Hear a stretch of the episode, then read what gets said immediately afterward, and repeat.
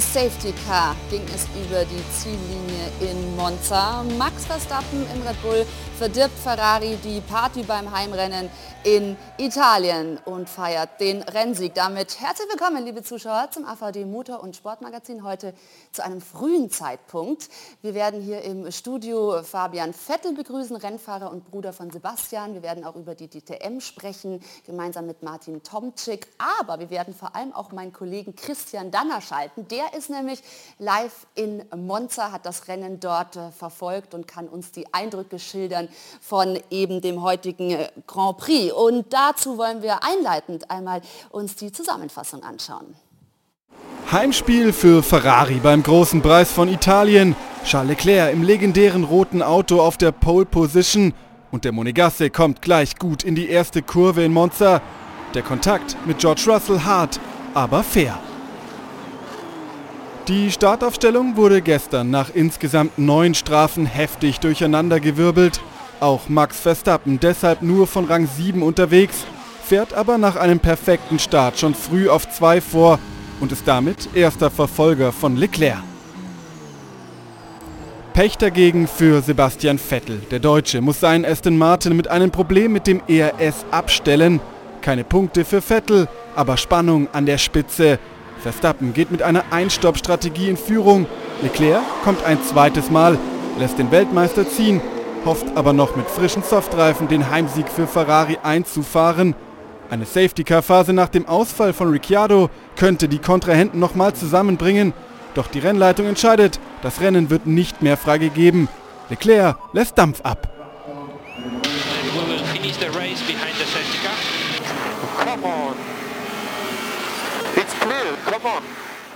Max Verstappen heißt also der Sieger in Monza. Ferrari wird wieder einmal geschlagen. Ein ganz bitterer Ausgang für die Tifosi. Der zweite Deutsche Mick Schumacher wird am Ende Zwölfter. Und dazu hole ich mir jetzt eben die Expertise von meinem Co-Moderator Christian. Ciao und Grüße rüber nach Italien, nach Monza. Du warst also das ganze Rennwochenende dort und demnach deine Einschätzung. Lass uns am besten mal mit dem Ende beginnen. Denn Leclerc wurde also der Schlussspurt dann nochmal verwehrt, dadurch, dass das Rennen hinter dem Safety Car beendet wurde. Wie frustrierend ist das? Hast du das nachvollziehen können? Ja, natürlich. Also auch erstmal herzlich willkommen aus dem schönen Italien. Ähm, weißt du eigentlich, wer abgewunken hat, wenn wir gerade ganz am Schluss des Rennens sind, wer die schwarz-weiß gewunken hat, weißt du das? Verrate es mir bitte.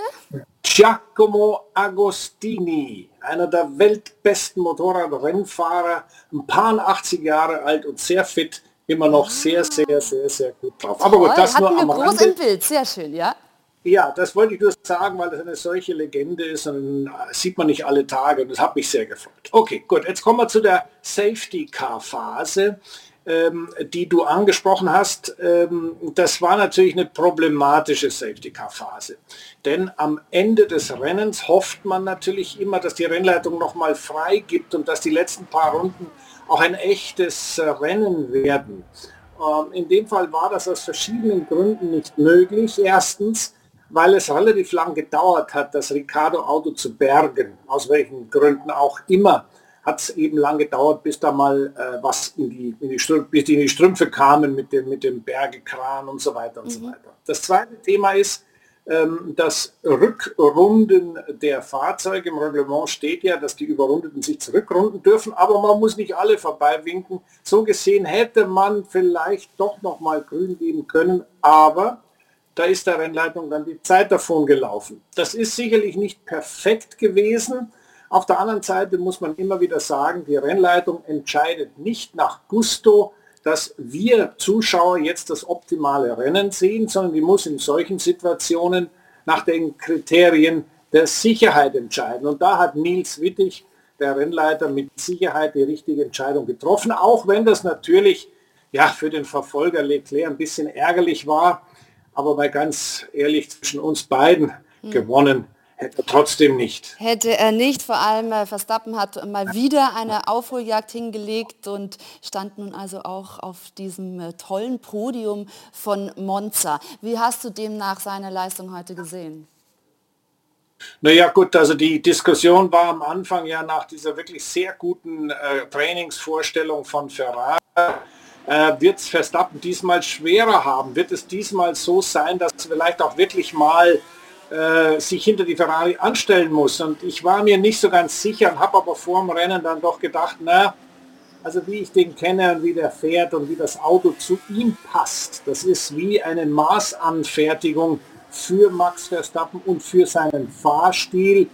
Ähm, ich glaube, der packt. Und genauso war es. Ferrari hatte von Anfang an eigentlich keine Chance. Man hat sich mit Händen und Füßen gewehrt, man hat verschiedene Strategien dann irgendwie äh, zusammengewürfelt, ähm, auch mit zwei Stopp zu stiften. Ich würde mal sagen, fair enough, war ein Versuch wert, aber Ferrari ist nicht schnell genug. Mhm. Und da kann man machen, was man will. Da ist gegen Verstappen kein Kraut gewachsen. Der ist fehler und einfach in absoluter Topform. Ja, und Christian, wir haben ja hier schon gemeinsam angekündigt, es ist nur noch eine Frage der Zeit, bis Max Verstappen Weltmeister wird. Es kann in Singapur schon der Fall sein, wenn Leclerc nicht mindestens Vierter wird. Rechnest du damit? Ja, auf jeden Fall. Äh, ich glaube, dass wir in Singapur einen, also immer vorausgesetzt, dass das Ding nicht kaputt geht, aber ich würde mal so sagen, Singapur werden wir den Max Verstappen höchstwahrscheinlich als Weltmeister feiern. Und das hat natürlich für Red Bull wieder einen großen Vorteil. Man kann nämlich dann zum nächsten Rennen nach Japan fliegen für Honda mit dem Weltmeistertitel in der Tasche und nach dem ganzen Porsche, wir wollen euch nicht und Porsche, wir finden euch doof, Drama, ist es vielleicht äh, eine ganz gute Abwechslung für Red Bull, wenn man mal die Karten so gemischt hat, dass man bei einem Automobilhersteller auch mit offenen Armen empfangen wird äh, und nicht äh, da, ich sage mal, auf Konfrontationskurs oder kratzbürstigen Kurs geht, äh, wie das mit, mit äh, Porsche der Fall war. Interessant, Christian, ist das jetzt eine neue Entwicklung? Naja, ich glaube, so ganz neu ist es nicht. Ähm, äh, es war schon Gespräch, wie kann es passieren, dass eine Marke wie Porsche, das ist ja eine der unglaublichsten äh, Markennamen auf der ganzen Welt, dass die Red Bull de facto abgewatscht wird. Mhm. Mit euch brauchen wir nicht, ihr seid zu langsam und zu behindernd und wir würden lieber frei entscheiden und äh, ihr, wir wollen nicht, dass ihr bei uns mitmischt. Und das war schon Gespräch, denn sowas ist nicht normal. Äh, wenn das irgend, irgendein Hersteller ist oder irgendwie Cosworth oder, oder Ilmore oder irgend sowas, dann gibt es da nichts dran zu rütteln. Aber Porsche ist eine andere Hausnummer und das war schon Gespräch in, in Monza. Das ist, äh, haben viele nachgedacht, was steckt da wohl dahinter. Aber zu einer finalen Erkenntnis kann man dann nicht. Ich äh, werde das mit dir dann in der Zukunft natürlich auch noch vertiefen, Christian, am besten. Ich würde nämlich Gerne, über ja. ein anderes Thema sprechen, das auch äh, heiß diskutiert wurde, nämlich dieses, ich sage mal, Chaos um die Startaufstellung. Es hat lange gedauert, bis die Startaufstellung überhaupt final war. Ähm, ja, da gab es ein bisschen Verwirrung, sage ich. War das alternativlos, diese Lösung?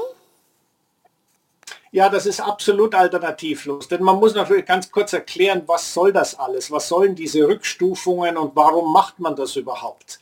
Der Grund ist, dass man einzig mit dieser Methode die Motorenhersteller und die Teams dazu bringt, sich so einigermaßen an die Regeln zu halten, die da heißen, ich darf nur drei Motoren im Jahr benutzen. Und die Strafen werden ja immer dann verteilt, wenn Komponenten, Turbolader, Batterie, äh, äh ECU, was weiß ich alles an so einem Auto kaputt geht und erneuert wird und nicht mehr im Kontingent des Erlaubten ist. Weil sonst würden wir wieder Zeiten haben, wie vor ein paar Jahren, da haben wir pro Saison, pro Auto 60 oder 70 Motoren gehabt.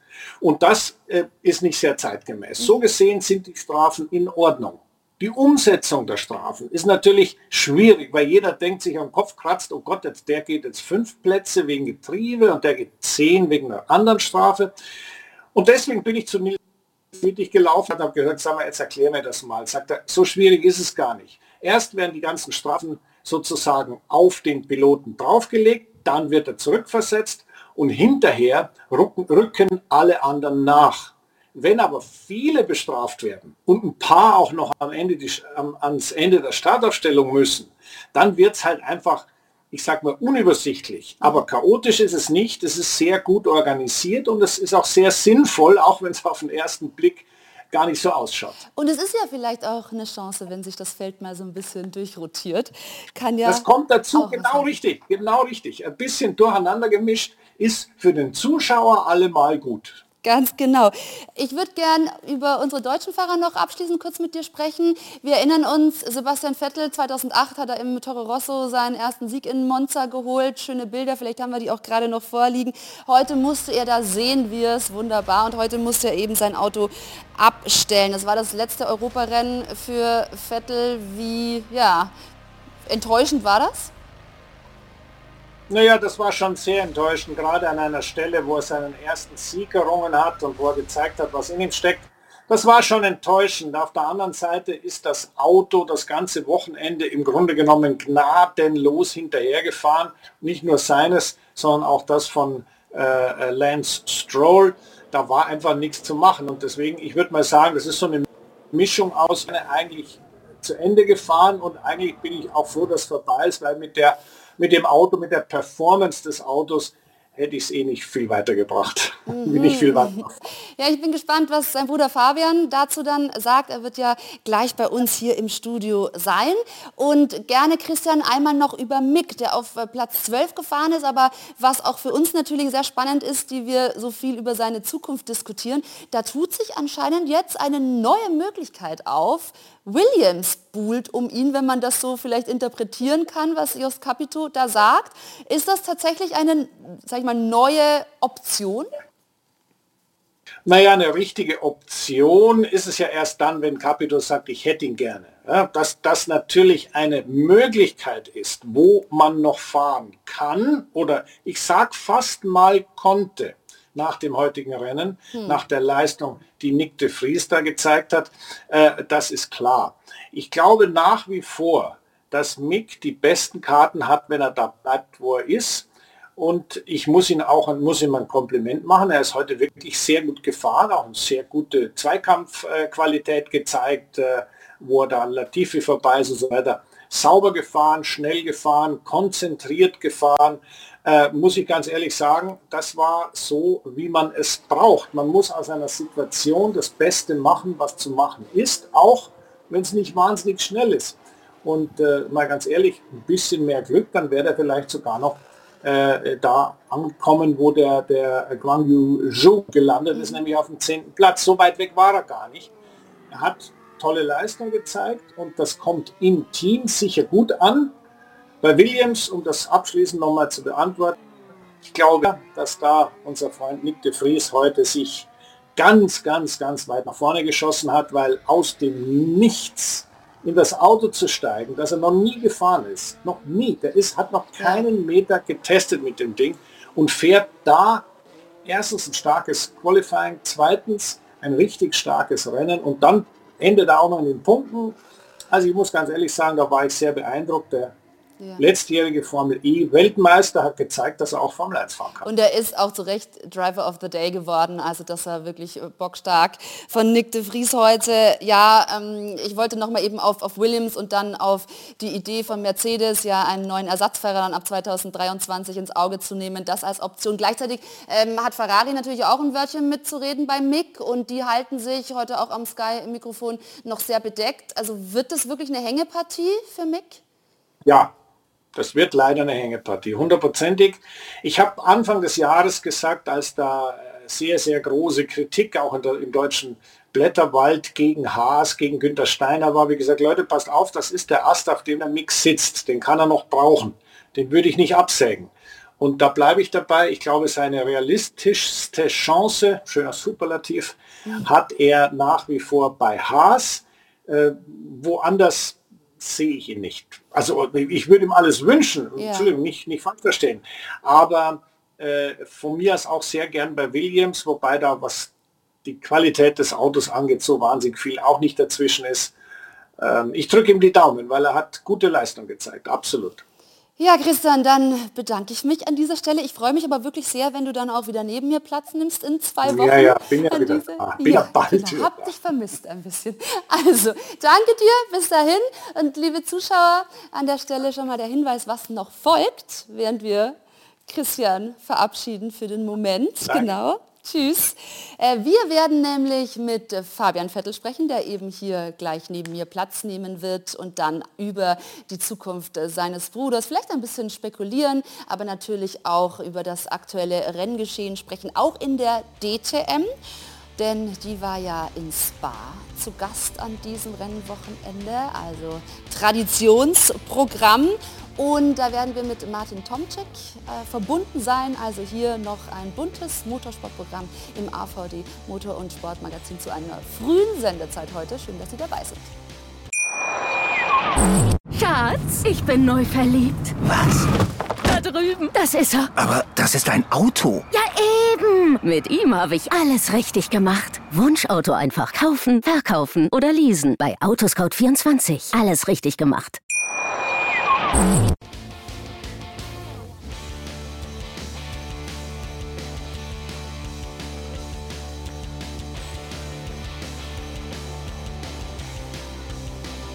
Zurück beim AVD Motor- und Sportmagazin. Heute mit diesem kleinen Jungen auf der linken Seite des Bildes, der gar nicht mehr so klein ist. Das ist nämlich Fabian Vettel, der Bruder von Sebastian, heute bei uns im Studio, selbst Rennfahrer und äh, natürlich als Motorsportexperte viel unterwegs. Schön, dass du wieder da bist. Unsere Zuschauer kennen dich auch schon hier bei uns im Studio.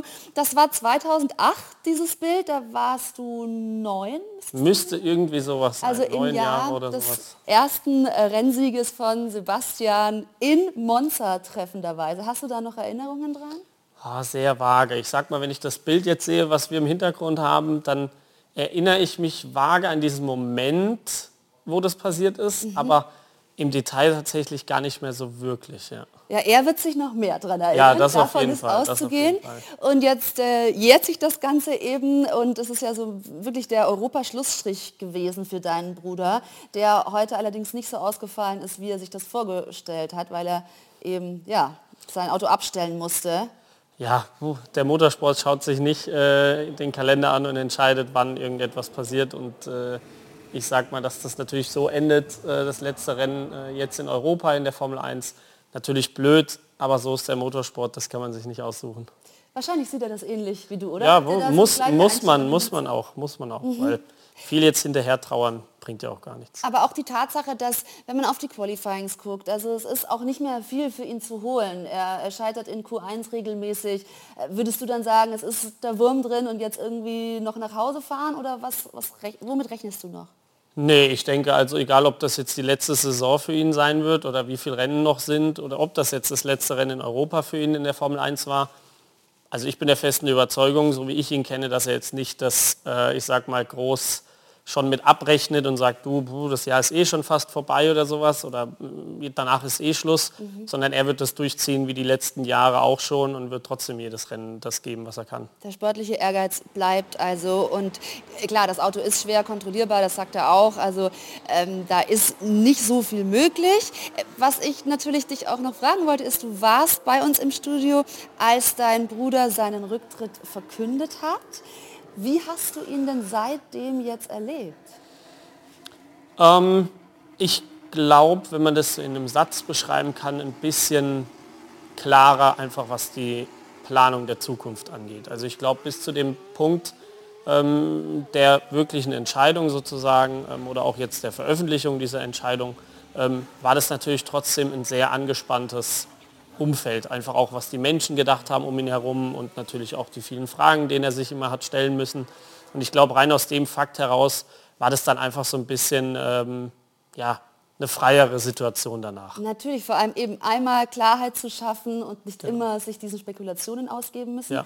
Und sich vielleicht auch klarer zu werden, was er in Zukunft dann machen möchte, Sebastian. Er hat äh, ein interessantes Interview in der Zeit gegeben und da so ein paar Leidenschaften von ihm auch mal anklingen lassen und wir haben das grafisch auch vorbereitet und wollten dich ein wenig damit konfrontieren, ob das denn realistische Optionen sind. Er hat da gesagt, er interessiert sich für Landwirtschaft. Kannst du dir vorstellen, dass wir hier äh, schön oh, am Gärtnern als, äh, ich weiß nicht, Bauer oder Landwirt Wäre das was für ihn? Das war kein echtes Bild, das ist bearbeitet, es oder? Das ist eine tolle Fotomontage, also das, oder? Ich habe gerade kurz überlegen Nicht, dass unsere Zuschauer sich jetzt schon denken, aha, das ist schon ein neuer Job. ja, ich sag mal auch, die, die das äh, äußere Erscheinungsbild ist natürlich da jetzt auch super hingestellt. Nee, ich glaube, ähm, das ist auch so ein bisschen darauf zurückzuführen, wie ich oder auch er oder auch einfach so familiär, wie wir irgendwie aufgewachsen sind oder erzogen wurden. Mein Vater ist gelernter Zimmermann. Ähm, wir haben immer irgendwie den Drang, oder das merke ich auch bei mir selber, immer irgendwie den Drang zum Handwerk gehabt oder auch einfach die Thematik, irgendwas selber zu machen. Ähm, also erst wenn irgendwas nicht funktioniert oder schief geht, dann holt man jemanden, der das vielleicht richtet. Das ähm, ist sehr nützlich im Alltag. Wir haben übrigens kann nützlich, kann auch Bild, nach hinten losgehen. Entsprechende Fotomontage dazu auch, damit man sich das vorstellen kann, wie Sebastian Vettel da dann aussehen würde. Ich finde, es steht ihm ja recht gut. Also handwerklich seid ihr da beide ähm, bewandert. Wie ist es denn mit dem Aspekt, dass er gesagt hat, er bedauert es, nicht studiert zu haben? Könntest du dir vorstellen, dass da noch was kommt? Ähm, ich glaube, das ist eher darauf zurückzuführen, dass er einfach ein sehr, sehr mm, wissbegieriger Mensch ist. Also er will unbedingt, wenn er sich mit dem Thema befasst, einfach alles wissen. Ich glaube, da sind mein, mein Vater oder meine Familie an sich äh, und ich nicht anders. Also wenn wir uns für irgendetwas begeistern, dann möchten wir einfach, sage ich mal, das ganze Paket kennenlernen und nicht nur irgendwie so einen Abschnitt davon. Ähm, und ich glaube, das muss man dahinter auch so ein bisschen verstehen. Und da ist natürlich ein Studium in irgendeinem Thema äh, genau die richtige Lösung. Ob er das in der Zukunft nochmal macht, ich glaube, das ist natürlich ein bisschen fraglich, weil jetzt ja. wird er wahrscheinlich erstmal all das nachholen, was die letzten Jahre nicht funktioniert hat, rein beruflich gesehen. Aber er könnte sich mit unserer Grafik, damit unser Kollege aus der Grafik heute ganz groß rauskommt, natürlich auch inspirieren lassen. Ich finde, ja, so die Unibank würde ihm auch stehen. Jetzt sind wir aber tatsächlich schon sehr weit gekommen. Äh, einmal kurz äh, der neue Look mit äh, der längeren Haarpracht und dem Oberlippenbart. Ist das eine Typveränderung? Ja, eine Typveränderung. Ich denke, er macht halt irgendwie jetzt auch vielleicht einen Schritt selber mehr das, was er halt machen möchte. Und ich glaube, das kann er auch in der Zukunft machen, wenn er jetzt nicht mehr aktiv in der Formel 1 tätig ist und warum nicht dann neue Sachen ausprobieren.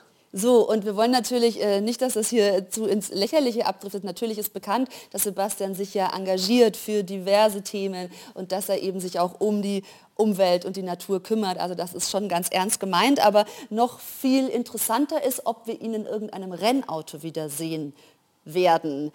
Dadurch, dass wir gleich auf das Thema DTM zu sprechen kommen, Martin Tomczyk uns dann zugeschaltet wird und wir über das Rennwochenende in Spa sprechen. Ist die DTM für deinen Bruder interessant? Oh, das müsste am Ende des Tages, glaube ich, ihn selber das fragen, weil das gerne, ist aus meinem Standpunkt natürlich schwierig. Ähm, ich glaube, am Ende des Tages äh, ist er natürlich genauso wie ich Motorsport begeistert und sitzt gerne in einem Auto. Und ich glaube, die Zukunft wird es zeigen, ob er in einem anderen Auto oder in einem DTM-Auto oder in irgendeinem Auto mal wieder sitzen wird, weil irgendwann glaube ich schon natürlich, dass es ihm in den Fingern kribbeln wird, weil mir geht es genauso. Ähm, aber pff, da jetzt irgendwas auszusagen. Da weiß ich auch nicht mehr, wie wahrscheinlich jeder andere, dass er die Begeisterung hat, das ist klar. Aber was in der Zukunft kommt, äh, werden wir dann sehen. Naja, aber zumindest äh, habe ich da eine gewisse Offenheit rausgehört. Ähm, ich würde das Thema sehr gerne weitergeben an Martin Tomczyk, der uns jetzt zugeschaltet ist. Einen schönen guten Abend. Hallo, schönen guten Abend Hallo, nach München. Super, ehemaliger DTM-Champion und repräsentiert heute die Rennserie in Sachen Sport und Marke. Und demnach hier direkt mal die Frage, was würden Sie denn davon halten, einen Sebastian Vettel in der DTM zu begrüßen? Ja, äh, nur das Beste natürlich. Also wir würden uns natürlich freuen, wir würden ihn mit offenen Armen empfangen, aber wir bieten ja auch mit der DTM Electric ab 2024 vielleicht auch das Auto, was ihn vielleicht auch in seiner Zukunft äh, mehr interessieren könnte. Also äh, wir haben uns sehr breit aufgestellt auf unserer DTM-Plattform und da findet er sicherlich was, wenn er mal wieder ein bisschen einen Zeitvertreib haben möchte und wieder ans Lenkrad greifen mag. Das ist wahrscheinlich gut für ihn zu wissen, diese Option zu haben. Allerdings alle Fahrer sind damit gar nicht, wären damit gar nicht so einverstanden, wenn ich hier Maro Engel einmal zitiere, der eben auf die Frage geantwortet hat, bist du verrückt, der soll zu Hause bleiben, nicht, dass er uns noch um die Ohren fährt. Das, Fabian, wäre dann natürlich der Fall.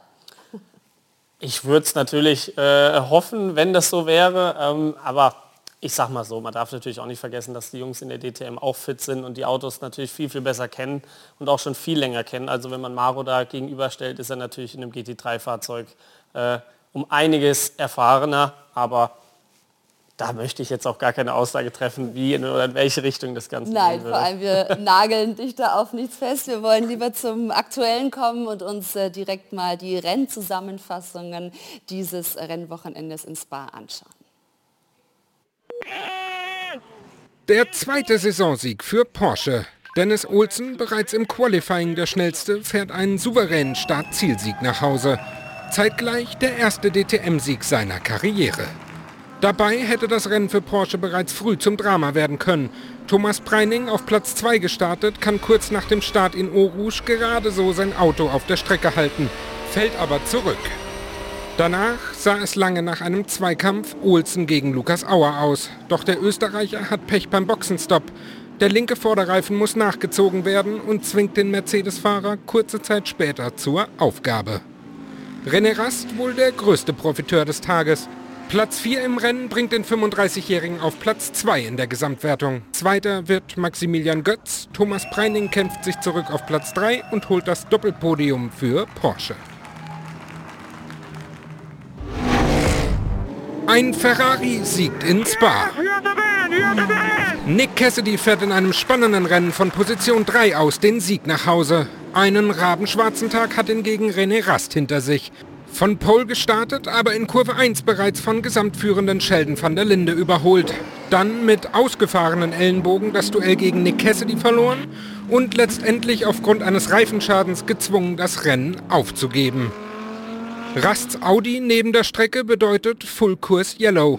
Und das sorgt mit ablaufender Uhr nochmal für ein packendes Sprintrennen, in welchem sich Cassidy souverän gegen Van der Linde behaupten kann.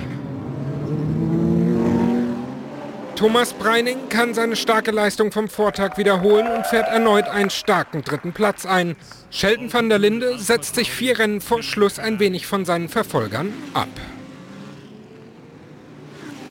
Also wieder jede Menge los, zwei Premierensiege. Martin Tomczyk, wie bewerten Sie dieses Wochenende? Na, einmal, einmal haben wir natürlich äh, das äh, beste Spa-Wetter erlebt. Äh, das äh, Spa ist ja ziemlich nah am Nürburgring und man weiß, dass man dort schon Wetterkapriolen haben kann. Die hatten wir auch, äh, vor allem natürlich äh, mit dem Rennen am Samstag, wo ein bisschen Nieselregen dabei war und auch die Idealie dann nicht ganz trocken war. Deswegen auch vom Preining direkt am Start diese äh, sagenhafte Einlage, die er wirklich gut abgefangen hat. Ähm, aber ich glaube, wir haben zwei sehr interessante und sehr spannende Rennen gesehen. Äh, auch die Qualifyings waren, waren wirklich interessant und spannend und man hat gesehen, wie schnell es in der DCM gehen kann. Äh, und so, jetzt haben wir kurz ein Leitungsproblem und schauen, ob wir das schnell beheben können. Ansonsten darf an der Stelle Faber natürlich mit seiner Analyse weitermachen. Ich glaube aber, dass jetzt äh, kurz hinter den Kulissen einmal die Leitung neu aufgelegt wird und dann ist Martin Tomczyk gleich wieder bei uns und soll natürlich über diesen spannenden Rennverlauf noch weiter berichten. Fabian, aber das ist tatsächlich so, wir haben auch an diesem Wochenende in der DTM wieder gesehen, wie unterschiedlich sich hier äh, die, genau, Martin, schön, dass Sie wieder bei uns sind. Ich stelle die Frage aber ja, trotzdem einmal kurz an Fabian, weil wir überbrückt haben, solange die Leitung kurz gestockt hat. Eben diese, diese Wechsel in der DTM, weil es dann doch so eng zugeht. Ja, ich finde es cool zu sehen. Ähm, ich kenne ja die Autos, die bin ich auch gefahren, GT3-Fahrzeuge und daher finde ich es irgendwie für mich auch noch mal ein Stückchen interessanter, weil es irgendwie greifbarer ist und ich finde es eine sehr, sehr gute Plattform, weil es eben so wechselhaft ist. Wir haben viele verschiedene Hersteller, verschiedene Autos, Fahrer aus jeder Nation.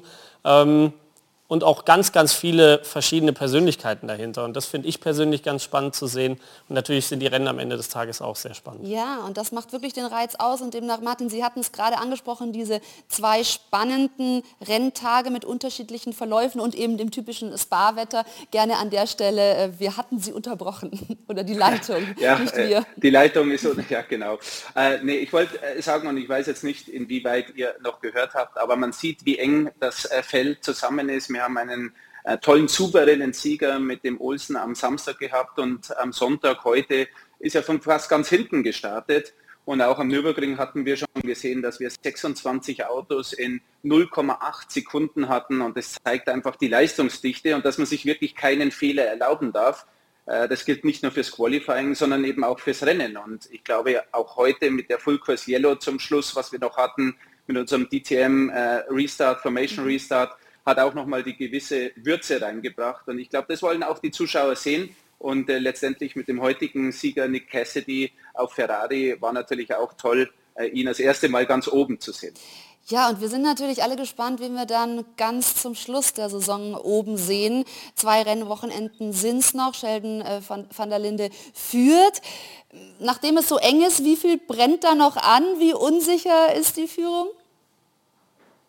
Naja, äh, Sheldon van der Linde hat jetzt ähm, 32 Punkte Vorsprung. Das ist natürlich schon ein, ein, gemütliches Polster, aber man sieht auch heute, wie schnell es gehen kann.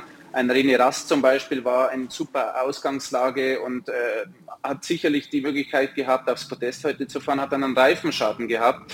Ähm, also man sieht, es, man kann nichts planen in der DTM, vor allem nicht, wenn es so eng umkämpft ist und da zählt wirklich jede Zehntel, Hundertstel und Tausendstel. Und so ein Punktevorsprung ist zwar ganz schön, aber wir haben noch sehr viele Punkte zu vergeben und äh, man darf sich keinen Fehler leisten. Ich wünsche es mir natürlich, dass es nochmal extrem spannend wird und dass die Meisterschaft auch wirklich erst am letzten Rennen am Hockenheimring entschieden wird dieses ja, Jahr. Ja, das wünschen wir uns auch. Wir sind da nämlich live mit dabei von Sport 1, ähm, würden aber natürlich trotzdem gerne jetzt noch so ein bisschen spekulieren. Sheldon, ich glaube, ihr habt auch eine gemeinsame Vergangenheit, Fabian. Ja, ich kenne den Sheldon tatsächlich schon relativ lange. Ähm, wir sind, boah, ich weiß tatsächlich nicht mehr, wie alt wir waren, ähm, beide so ein bisschen in den Motorsport gemeinsam eingestiegen. Als er damals, sag ich mal, aus Südafrika rüberkam und in Europa angefangen hat, waren wir beide äh, bei Audi in so einer Nachwuchsförderung, also haben viel Zeit miteinander ähm, auf der Strecke, neben der Strecke äh, verbracht. Deswegen kenne ich ihn auch sehr gut und äh, drücke ihm ganz klar die Daumen. Ja, ist interessant. Wir haben jetzt viel über deinen Bruder Sebastian gesprochen. Er ja eben mit Kelvin gemeinsam in äh, der gleichen Rennserie. Auch das natürlich eine interessante Konstellation. Ähm, allerdings, Martin, es brodelt momentan ein wenig in der Boxengasse. Es geht da um diesen Crash-Zoff, auch losgelöst ein bisschen von Rene Rast mit seiner Kritik an äh, David Schumacher etc. Was los ist, um die Zuschauer einmal mitzunehmen, haben wir in einem kurzen Beitrag einmal äh, ja, aufgelöst. In der DTM geht es heiß her. Das liegt aber nicht nur an knappen Rennentscheidungen, sondern immer wieder auch an Unfällen und Crashes. Denn die häufen sich in der Saison 2022. Im Fokus stehen dabei immer wieder die jungen, wilden Fahrer. So wie letzte Woche am Nürburgring, als es zum Fahrradzoff zwischen dem 20-jährigen David Schumacher und dem 35-jährigen Routinier René Rast kam. Ich wurde von David Schumacher getroffen. Er berührt mich erst in der Schikane, dann dreht er mich in der letzten Kurve. Uh, Die Fahrstandards in dieser DTM-Saison sind nicht akzeptabel. Sie fahren wie kleine Kinder. Manche sollten wieder in die Nachwuchsserien gehen, Erfahrungen sammeln und dann wiederkommen. So macht das Racing keinen Spaß mehr. Diese Aussagen konnte Schumacher nicht auf sich sitzen lassen. René meinte, ich soll in eine Nachwuchsserie gehen. Das habe ich in der Formel 3 jetzt gemacht und schau an, ich kam in beiden Rennen ohne Kontakt an und habe Positionen gut gemacht. Jetzt ist die Frage, liegt es an mir oder vielleicht an anderen auf der Strecke? Mirko Bortolotti hat von mehr Leuten bisher das Rennen zerstört. Es brodelt in der Boxengasse und es stellt sich die Frage, hat die DTM ein Qualitätsproblem? Und diese Frage gebe ich direkt weiter an Martin Tomczyk. Hat sie ein Qualitätsproblem? Äh, also nein, weil äh, auch wie schon angesprochen, wenn man sieht, dass am Nürburgring 26 Autos in 0,8 Sekunden ist, glaube ich, muss man sehr weit erst in andere Serien schauen, dass man so eine Leistungsdichte auch sieht. Ähm, aber auf, auf, auf das, was auf der Strecke passiert und auch ganz schön jetzt in den Einblendungen zu sehen, was natürlich in einem ganzen Rennen natürlich vorkommen kann, weil wir wollen ja tollen und harten äh, Motorsport sehen, der muss aber allerdings auch fair sein. Und gerade äh, angesprochen jetzt auf, auf David Schumacher und René Rast ist natürlich äh, immer so nach dem Rennen und kann Fabio äh, äh, wahrscheinlich auch bestätigen, wenn man aus dem Auto aussteigt und um die Meisterschaft fährt, ist es natürlich immer äh, problematisch, wenn man dann keine Punkte hat. Und wenn dann unverschuldet man raus ist, ist es natürlich auch schwierig. Also von dem her ähm, sind die Gemüter erhitzt, das kann ich nachvollziehen. Aber letztendlich ist es eine hart umkämpfte Serie und äh, das hat man jetzt auch gesehen äh, in Spa. Da gab es ein Meeting mit dem Renndirektor, mit Scott Elkins, wo Fahrervertreter äh, mit ihm gesprochen haben, um auch über die Gangart und auch eventuell äh, eine Verhärtung der Strafen zu sprechen. Und es war sehr konstruktiv, das Gespräch, und wurde auch sehr, sehr gut angenommen. Unter anderem war dort auch René Rast mit beteiligt. Okay, also es ist ja tatsächlich ein Problem, das man irgendwie angehen möchte. Es werden immer mehr Crashs. Das ist natürlich zum einen spektakulär und auch irgendwie vielleicht interessant für den Zuschauer mehr als für den Fahrer. Ähm, aber letztendlich möchte man das Ganze etwas eindämmen, wenn ich es richtig verstehe? Naja, Scott Elkins äh, ist aus Amerika und ähm, er hat den Fahrern sehr viel Freiraum gelassen. Letztendlich darf man nie vergessen, ähm, letztendlich entscheidet der Fahrer hinterm Lenkrad, was er macht. Das ist nicht der Renndirektor, nicht das Team, äh, nicht die DTM, sondern der Fahrer alleine entscheidet er, wie hart das er fährt. So, und diese, diesen Freiraum haben vielleicht ein paar Fahrer zu weit ausgenutzt und dementsprechend wird jetzt vom AVD und von unserem Rennleiter vom Scott Elkins eben die Konsequenz daraus gezogen und das wurde aber zusammen mit den Fahrern auch so entschieden. Mhm. Ja, das äh, macht dann schon auch Sinn, Fabian. Es geht zum einen um die Frage, wie viel Emotion steckt dahinter, dass man dann so Kritik äußert, aber wie viel Berechtigung auch, da eben zu sagen, okay, gewisse Dinge laufen falsch. Ich glaube, ich gehe da ein bisschen in den Windschatten äh, von Martin, weil am Ende des Tages, wenn du aus dem Auto steigst und abgeschossen wurdest, ähm, ist es, glaube ich, ganz normal und das kann er, glaube ich, genauso bestätigen, wie ich es äh, bestätige, dann wirst du etwas gegen den anderen Fahrer in irgendeiner Art und Weise sagen. Also dass so eine Aussage getroffen wird, dass David ihn abgeschossen hat und vielleicht in der Nachwuchsserie sollte. Ich sag mal, es ist natürlich eine äh, drastische Aussage, aber vielleicht auch nachvollziehbar, weil da so viele Emotionen durch, durch dich durchgehen. Ähm, und ob da ein Qualitätsproblem herrscht, würde ich vielleicht so nicht unterschreiben. Ich denke, das Thema ist natürlich, die DTM hat einen Wandel durchlaufen, ähm, ist ein bisschen weiter weg von diesem reinen markenunterstützten Sport und mehr in dieses Kundensportsthema gegangen. Heißt natürlich, dass es viel, viel mehr Fahrer gibt, ähm, denen die Möglichkeit gewährt ist, überhaupt DTM zu fahren. Ich denke, das ist ein Thema, aber am Ende des Tages, das gebe ich ihm auch recht, wir wollen ja den spannenden Motorsport sehen und wir wollen Kontakte sehen und dafür sind ja GT3-Autos auch gebaut. Ähm, ja. Und daher glaube ich auch, dass das gar nicht das Problem ist, dass es Kontakte gibt, aber ähm, wird da auch unterschreiben, dass einfach die Härte oder auch die Konsequenzen daraus verändert werden sollten. Okay, ja, und daran wird ja auch gerade gearbeitet, aber es stimmt natürlich schon auch, dass man als Rennfahrer dann wohl auch ein bisschen was abhaben können muss, äh, was dann eben so ein bisschen verbale Pfeilspitzen betrifft. Allerdings äh, gibt es noch ein anderes Thema, wenn wir bei David Schumacher sind, ähm, auf seinen Vater zu sprechen zu kommen. Ralf, der kritisiert nämlich die Regeln, Martin. Da ähm, ging es darum, um die, ja, das Überfahren der Tracklimits mehrfach von David ähm, und die Frage, warum es nicht wie in der Formel 1 handhabt, dass man eben erstmal verwarnt wird, bevor die Strafe ausgesprochen wird. Ähm, können Sie diese Kritik nachvollziehen? Also generell das sportliche äh, Reglement unterliegt natürlich und auch die Entscheidungen unseres sportlichen Ausrichter, dem AVD und vor allem auch den Scott Elkins. Äh, letztendlich ähm, nach den Tracklimits gibt es Verwarnungen, also man darf ja dreimal das Tracklimit überfahren und beim vierten Mal wird man geahndet, da bekommt man drei Startplätze für das nächste Rennen. Ähm, und das wiederholt sich immer wieder. Und je mehr ich und je öfter ich über die Track Limits drüber fahre, desto mehr summiert sich das natürlich. Ja. Aber die Entscheidung von, von gesamthaften Strafen, wie sie ausgesprochen werden, wie sie geahndet werden, die Vergehen, das obliegt dem AVD und auch dem Renndirektor Scott Elkins.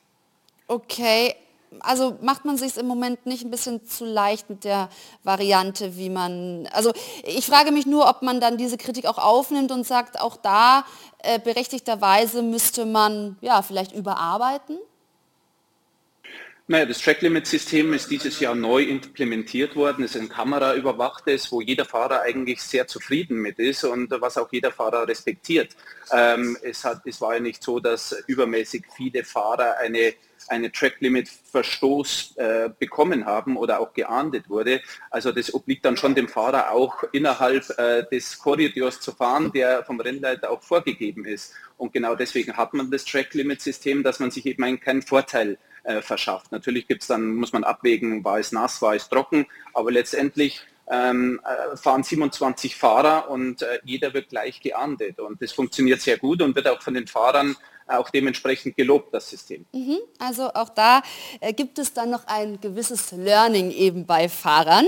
Ähm, Martin, ich, zum Abschluss wüsste ich gerne, Sie sind eben seit Anfang des Jahres in der Rolle als Serienmanager der DTM-Plattform. Wie entwickelt sich denn Ihr Weg? Ist davon auszugehen, dass Sie vielleicht mal in die Fußstapfen von Gerhard Berger treten? Haben Sie sich selbst da Ziele gesteckt?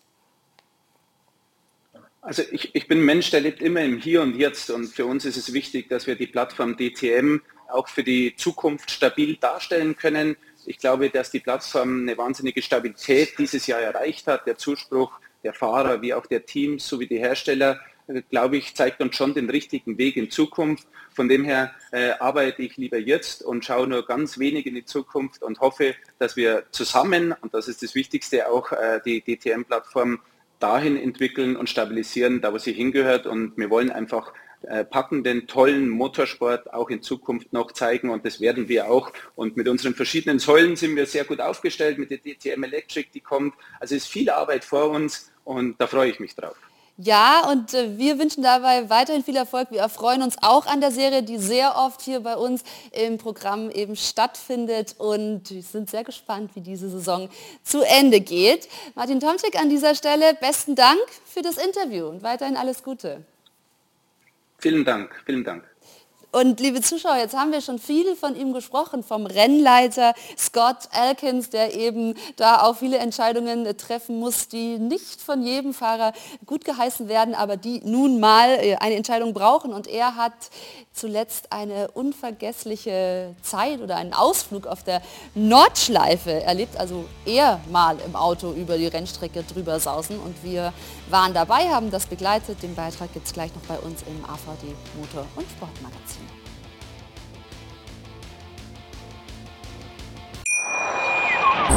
Schatz, ich bin neu verliebt. Was? Da drüben. Das ist er. Aber das ist ein Auto. Ja, eben. Mit ihm habe ich alles richtig gemacht. Wunschauto einfach kaufen, verkaufen oder leasen. Bei Autoscout24. Alles richtig gemacht.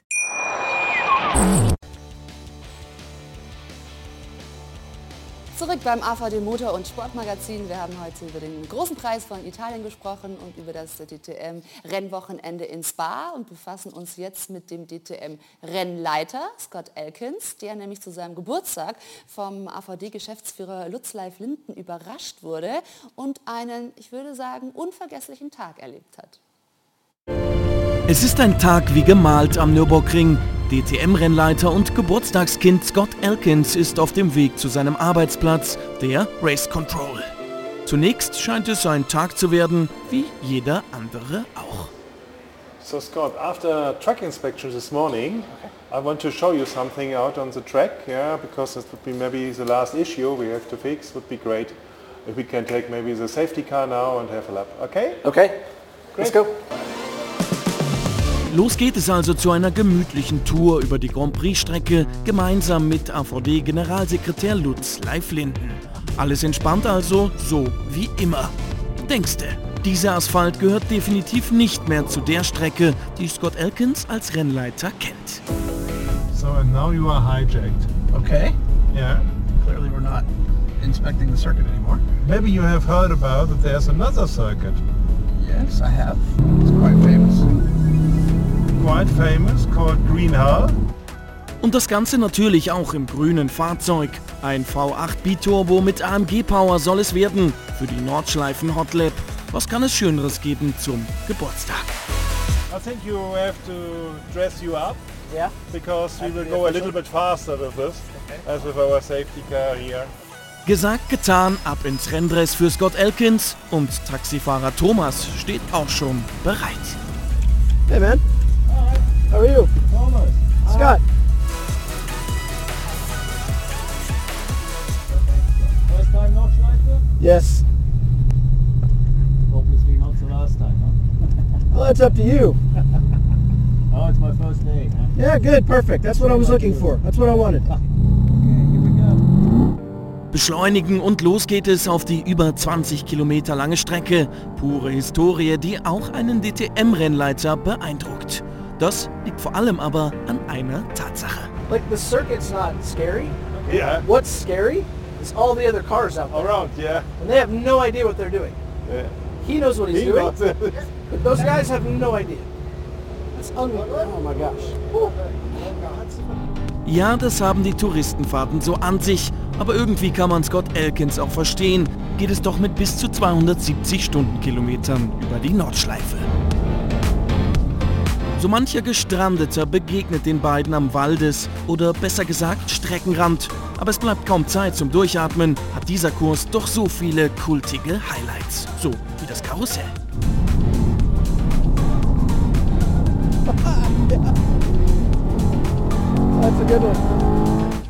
Beim Auslaufen muss Scott sich dann doch einmal richtig vorstellen. Eine Frage der Ehre unter Motorsportlern. So I, I work in motorsport.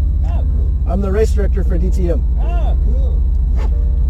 Oh, good? Yeah, really good. Yeah, amazing. Thank you, brother. Holy cow. That's incredible. Thank you, man. Oh my gosh. That's one of the coolest things I've ever done. Ja, sie hat einfach diese Magie, die Nürburgring-Nordschleife. Das lässt auch einen Rennleiter der DTM nicht kalt. Was für ein Geburtstag. Ich durfte da auch schon mal drüber erfahren mit Frank Stippler und bin genauso ausgestiegen mit ganz viel Adrenalin. Du kennst die Strecke ja auch, also Nordschleife ist Ja. ja Wahnsinn, oder? Ja, schon ein paar Runden gefahren, auch 24-Stunden-Rennen dort gefahren und gerade bei Nacht. Die Strecke ist so schon sehr anspruchsvoll und wirklich, wirklich eine der besten Rennstrecken, die die Welt überhaupt hat und gerade bei Nacht äh, was ganz Ja, Besonderes. echt ein Phänomen.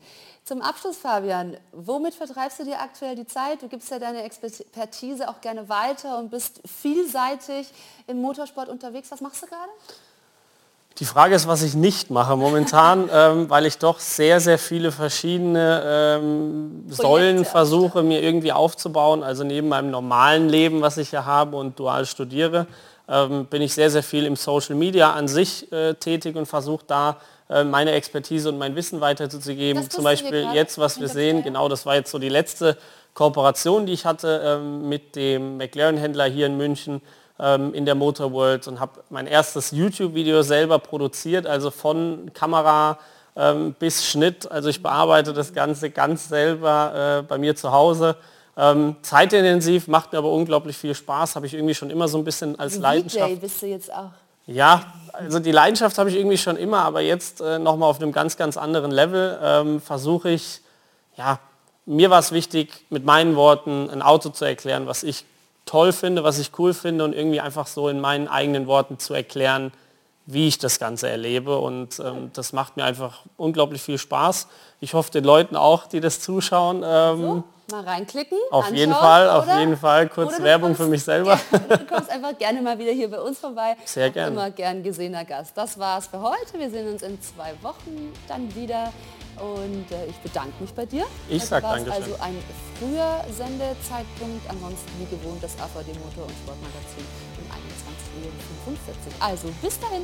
Tschüss. Schatz, ich bin neu verliebt. Was? Da drüben. Das ist er. Aber das ist ein Auto. Ja, eben. Mit ihm habe ich alles richtig gemacht. Wunschauto einfach kaufen, verkaufen oder leasen. Bei Autoscout24. Alles richtig gemacht.